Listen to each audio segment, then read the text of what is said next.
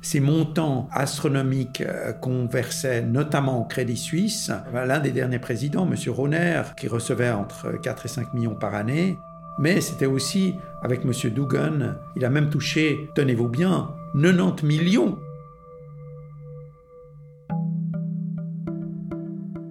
Aujourd'hui, nous le savons tous, la crise climatique et la préservation de la nature sont des urgences absolues.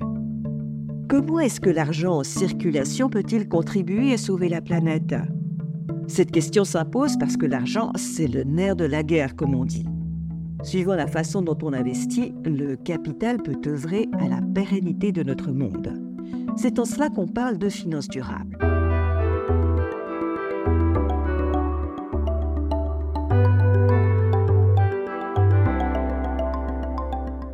Je m'appelle Mary Vakaridis. Ensemble, dans ce podcast, nous allons explorer le rôle essentiel de la finance pour les générations futures. Dans cette série, j'ai tendu mon micro à des expertes et des experts de premier plan impliqués dans cette cause. Et, attention spoiler, je les ai trouvés beaucoup plus optimistes que ce à quoi je m'attendais. Prendre soin de l'environnement, faire des choix éthiques avec son argent, chacune et chacun d'entre nous a aussi son rôle à jouer. Certes, à l'échelle individuelle, nous ne sommes pas forcément riches. Néanmoins, nous sommes tous actionnaires de compagnies internationales. Nous le sommes par le biais de nos caisses de pension, des caisses qui gèrent près de 1000 milliards de francs au total. C'est colossal. Nos caisses disposent donc d'un pouvoir énorme. Comment peut-on le mettre à profit pour bâtir un monde meilleur? C'est ce que nous allons voir dans ces 12 épisodes. Nous allons remonter le fil de l'histoire à travers des affaires emblématiques. Nous parlerons par exemple de l'impact des investissements verts, du greenwashing et aussi de la faillite de Crédit Suisse.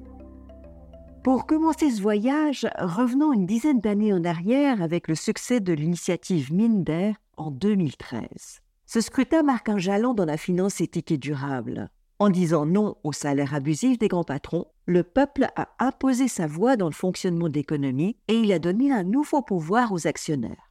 À l'origine de cette initiative, il y a un chef d'entreprise du nom de Thomas Minder.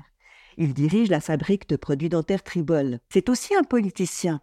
Thomas Minder est un personnage atypique et imprévisible. Il a refusé d'intervenir ici en raison de vieilles bisbilles avec la Fondation Ethos, qui est à la base de ce podcast. Ancien conseiller aux États du canton de Schaffhausen, il n'est rattaché à aucun parti, mais il est proche de l'UDC. Au début des années 2000, il est révolté par l'affaire Suissaire. L'incompétence de ses dirigeants a mené la compagnie nationale à la faillite. Néanmoins, les managers ont encaissé des salaires faramineux. L'initiative de Thomas Minder aboutit rapidement. Et le 3 mars 2013, le peuple dit oui à cet objet à 68%. Un score historique. Pour analyser cette votation, j'ai rencontré Claude Longchamp. Il est politologue. C'est un observateur privilégié de la vie politique suisse. Attaché à l'Institut de sondage GFS Bern, il a suivi les votations fédérales durant plus de 30 ans.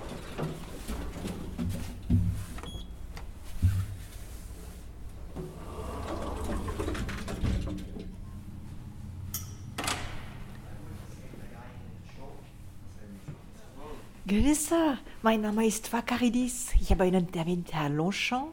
Pour Claude Longchamp, l'initiative Madère constitue un cas à part. Tout d'abord, en raison de la campagne qui l'a précédée. Cette euh, campagne pour l'initiative Madère était extraordinaire. Finalement, il y avait deux campagnes.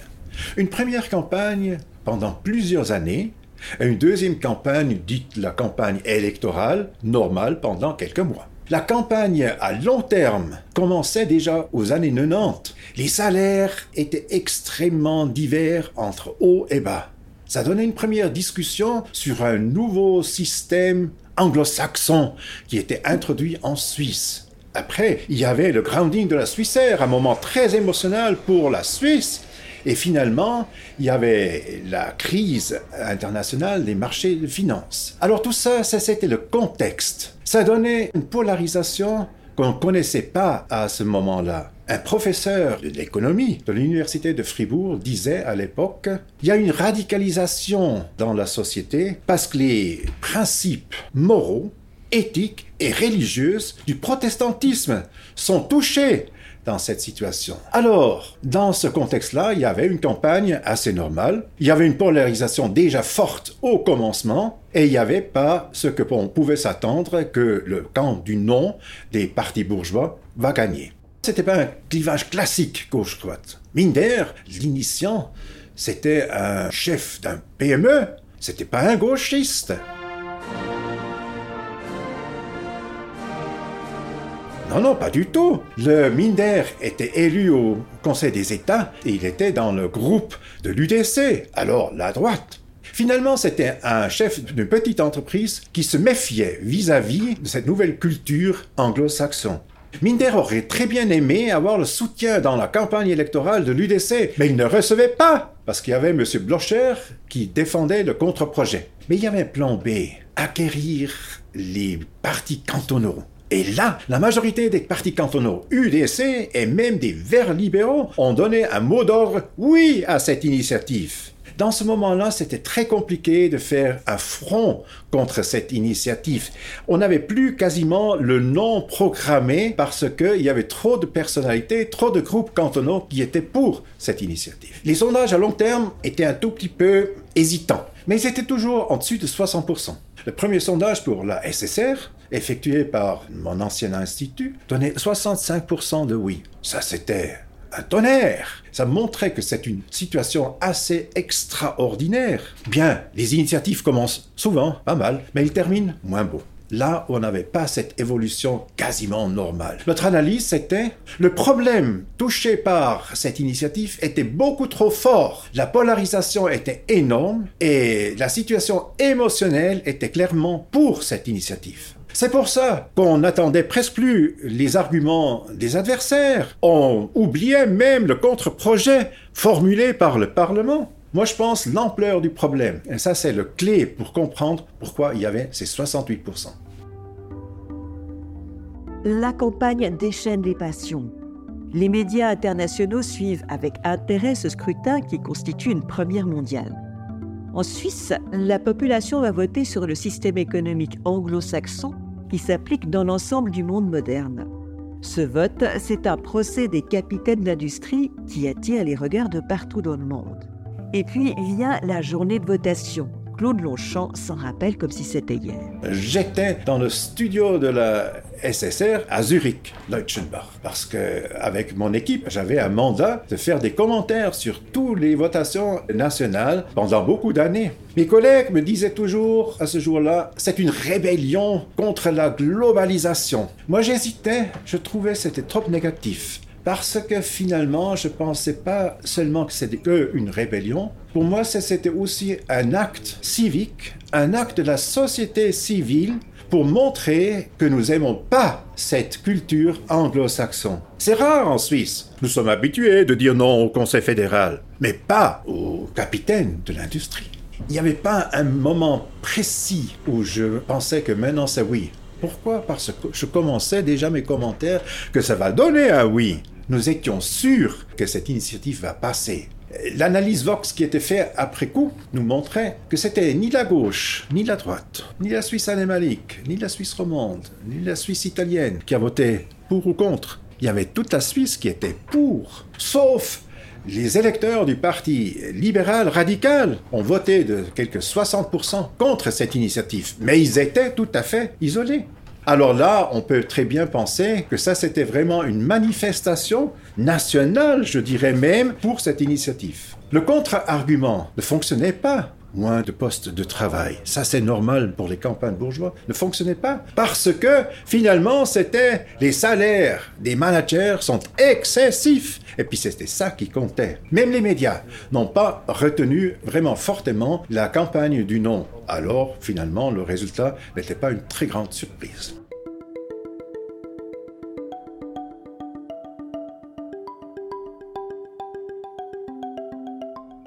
Dix ans plus tard, je pense que les valeurs fondamentales de la Suisse sont les mêmes. Mais la politisation du sujet est différente.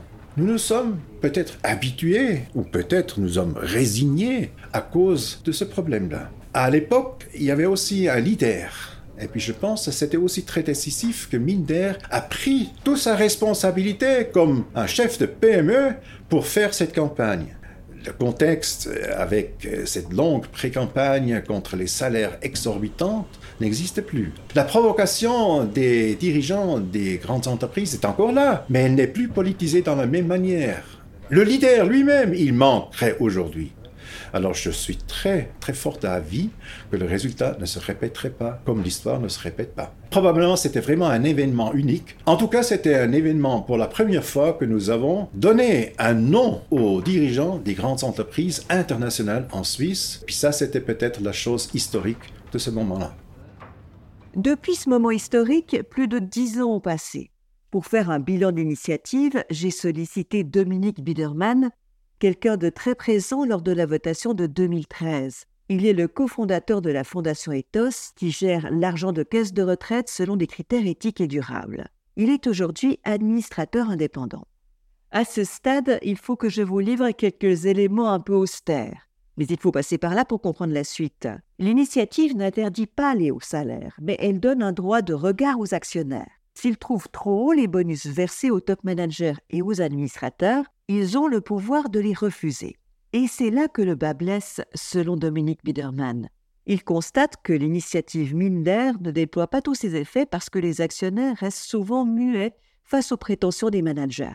L'initiative Minder visait à donner des droits aux actionnaires, le droit de voter sur les rémunérations. Une fois par année, en Assemblée générale, je peux dire si je suis d'accord ou non avec le système de rémunération et avec la hauteur des rémunérations. Certains investisseurs privés certains investisseurs institutionnels comme Ethos ont systématiquement voté contre ces rémunérations, ces montants astronomiques euh, qu'on versait notamment au Crédit Suisse. Il ne faut pas oublier que c'est pas seulement l'un des derniers présidents, M. Roner, qui recevait entre 4 et 5 millions par année, mais c'était aussi les, les différents directeurs généraux avec M. Dugan il y a quelques années. Il a même touché, tenez-vous bien, 90 millions une des années où il était en place.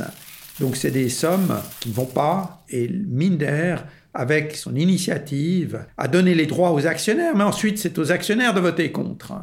Tout est juridiquement en place. Les actionnaires ont le droit de voter sur les rémunérations et effectivement, il faut avoir encore un peu de patience pour que l'ensemble des actionnaires réalisent, en tout cas au niveau des investisseurs institutionnels, que ce n'est pas simplement un droit qu'on a obtenu, mais c'est un devoir. ce qui est prévu d'ailleurs dans la loi sur la prévoyance professionnelle, qui est la loi qui régit les caisses de pension, il est prévu que la caisse de pension soit obligée de voter quand il s'agit de sociétés suisses cotées en bourse.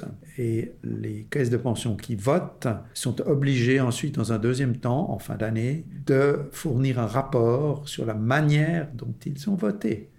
Je pense qu'en matière de rémunération, M. Minder a fait ce qu'il pouvait faire. C'est aux actionnaires de se bouger maintenant. Au niveau politique, euh, ça a été fait.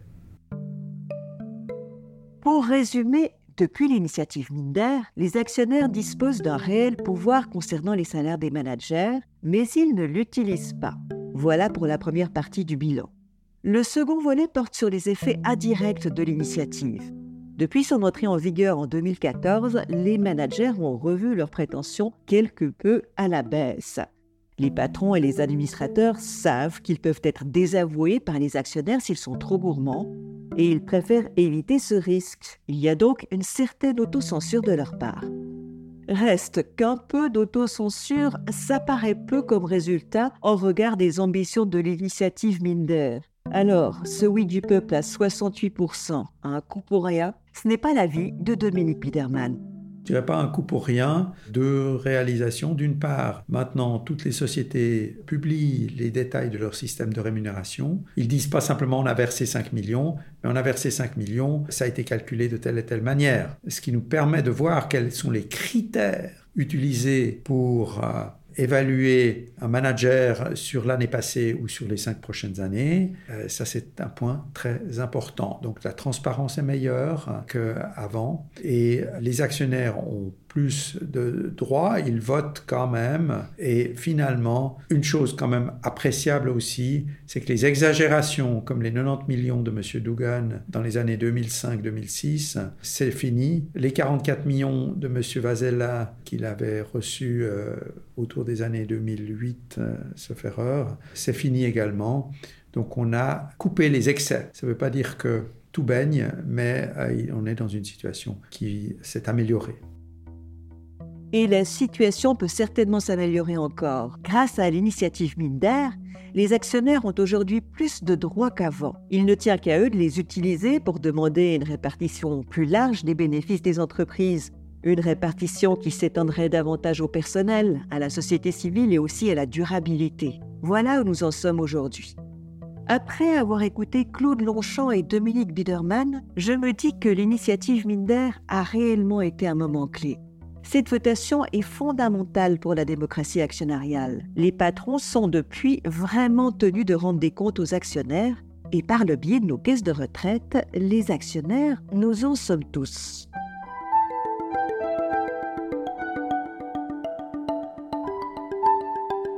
Nous voilà au terme de ce premier épisode et nous allons vite nous retrouver pour évoquer un autre sujet brûlant, l'autocratie à la tête des entreprises. Personne n'aimerait que Nestlé ou Novartis soient dirigés par un despote, libre d'agir à sa guise en fonction de ses propres intérêts. Pourtant, il n'y a pas si longtemps, des hommes à poigne ont tenté de s'arroger la toute-puissance.